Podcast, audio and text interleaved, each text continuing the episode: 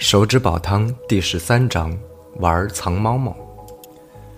这块血迹在紧挨着门框的地面上，看了一下房檐的长度和两边堆放的杂物，肖小白差不多想清楚了是什么时候的事情。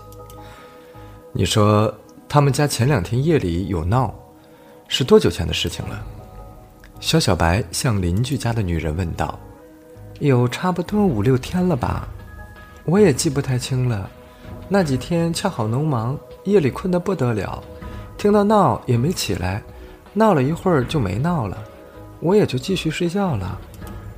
肖小白点点头，这片血迹，假如推测的没错的话，应该就是在这一个星期左右前留下的。从人体流出的血液，经过一段时间，红细胞逐渐受到破坏，血红蛋白变为正铁血红蛋白，再变为正铁血红素。因此，颜色由鲜红色、暗红色、红褐色、褐色、绿褐色、黄色、灰色逐渐变化。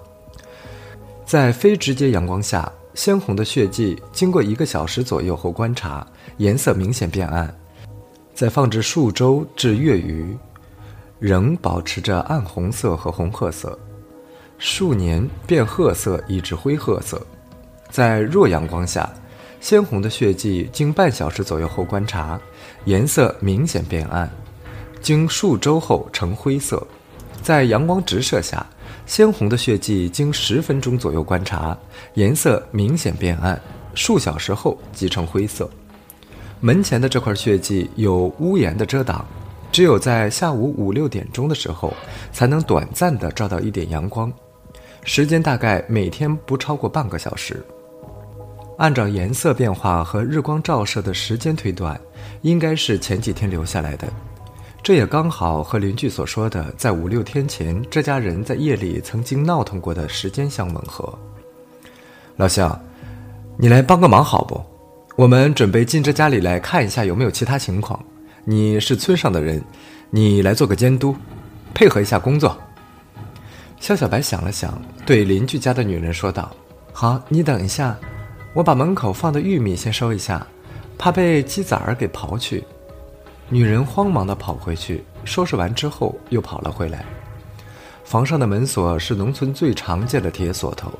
夏小白在门洞里和墙角根儿找了半天，也没有发现钥匙。从门前的杂物堆里找了一根钢筋，直接给撅开了。屋子里一股腥臊之味扑面而来，冲得人直皱眉头。靠，这什么味儿啊！小钱禁不住的骂道：“根儿和老疯子两个人脑子都不太好使，夜里有时候不会起夜，就尿床了。”邻居家的女人也捂住了鼻子。堂屋里还算正常，桌椅摆放的还算整齐。肖小白发现，这几张椅子的腿儿都有些不一样，有的新，有的旧。问了一下邻居家的女人，说是被根儿发疯时砸断的，又换了新的腿儿。堂屋的地面上有一滴滴的血迹存在，肖小白蹲下仔细地看了看，这些血滴大部分形成的形状都是大血滴周围分布着小血滴的样子，小血滴已经很模糊，无法分辨，但是从面积上看，这是从超过一米高度落下的血滴留下的痕迹，也就是说，这很有可能是这家人中的一个上身受伤所致，也有一些边缘呈锯齿状的血滴存在。但是主要集中在靠近门口的地方，这种血滴是大概半米高度滴落的血滴的形状，里间基本上没有血迹，只有一些被摔坏的日用品和一些扯破的衣服扔在角落。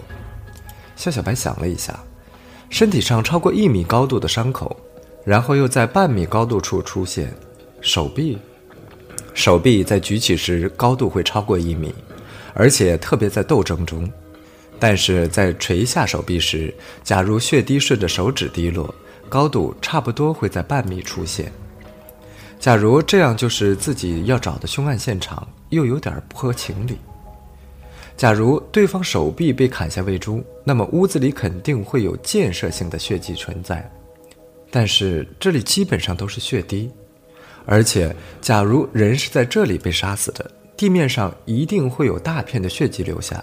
但是屋子里并没有发现这么少量的血迹，只能说明有搏斗和受伤的存在，却不能确认是否有人的死亡。难道是在猪圈里被杀的？或者这根本就不是凶杀现场？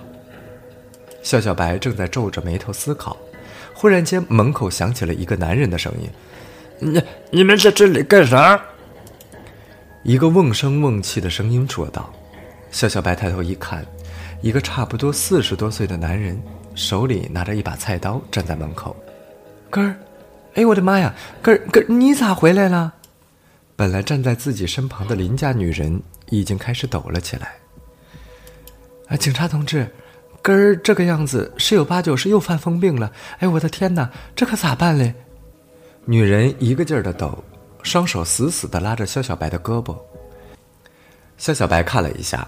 屋子里还有小猪在，小钱刚才说出去撒尿了。小猪的脸色也有点不自然。遇到凶犯还好，至少还可以谈判；但是面对的是一个神经不正常的人，那该如何去说服他呢？啊！大家都不要动，大幅度的运动会刺激他。他现在还正在思考到底是怎么回事。不要激怒他，不要直视他的眼睛，更不要笑，保持平静。肖小白压低声音对屋子里的人说道：“你们在俺家里干啥呢？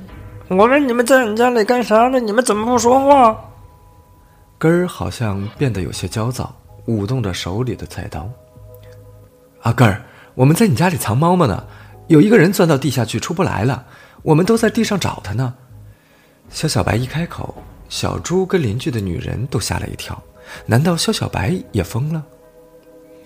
真的，俺来找找，你们都笨，找不到。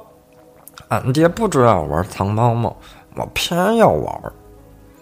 根儿一边说着，一边蹲下身子，拿着菜刀在地上来来回回的乱砍。在哪里？在哪里？你从哪里钻下去呢？邻居家的女人看着根儿手中使劲在地上砍着的菜刀，吓得浑身乱抖。夏小白拉了他一下，指着门口的地面说。就在这里，你能不能把它给挖出来？你们都闪开，我来挖它出来。根儿挥舞着手中的菜刀喊道：“肖小白拉着女人和小猪退到了堂屋的墙角。”根儿的眼睛里充满了兴奋和疯狂，他背对着房门，蹲在门口，拿起手中的菜刀朝地面狠狠地砍去。门外闪进来一条人影，只听到啪啪啪一连串的声音。根儿的身体先是一阵抽搐，然后就软软的躺了下来。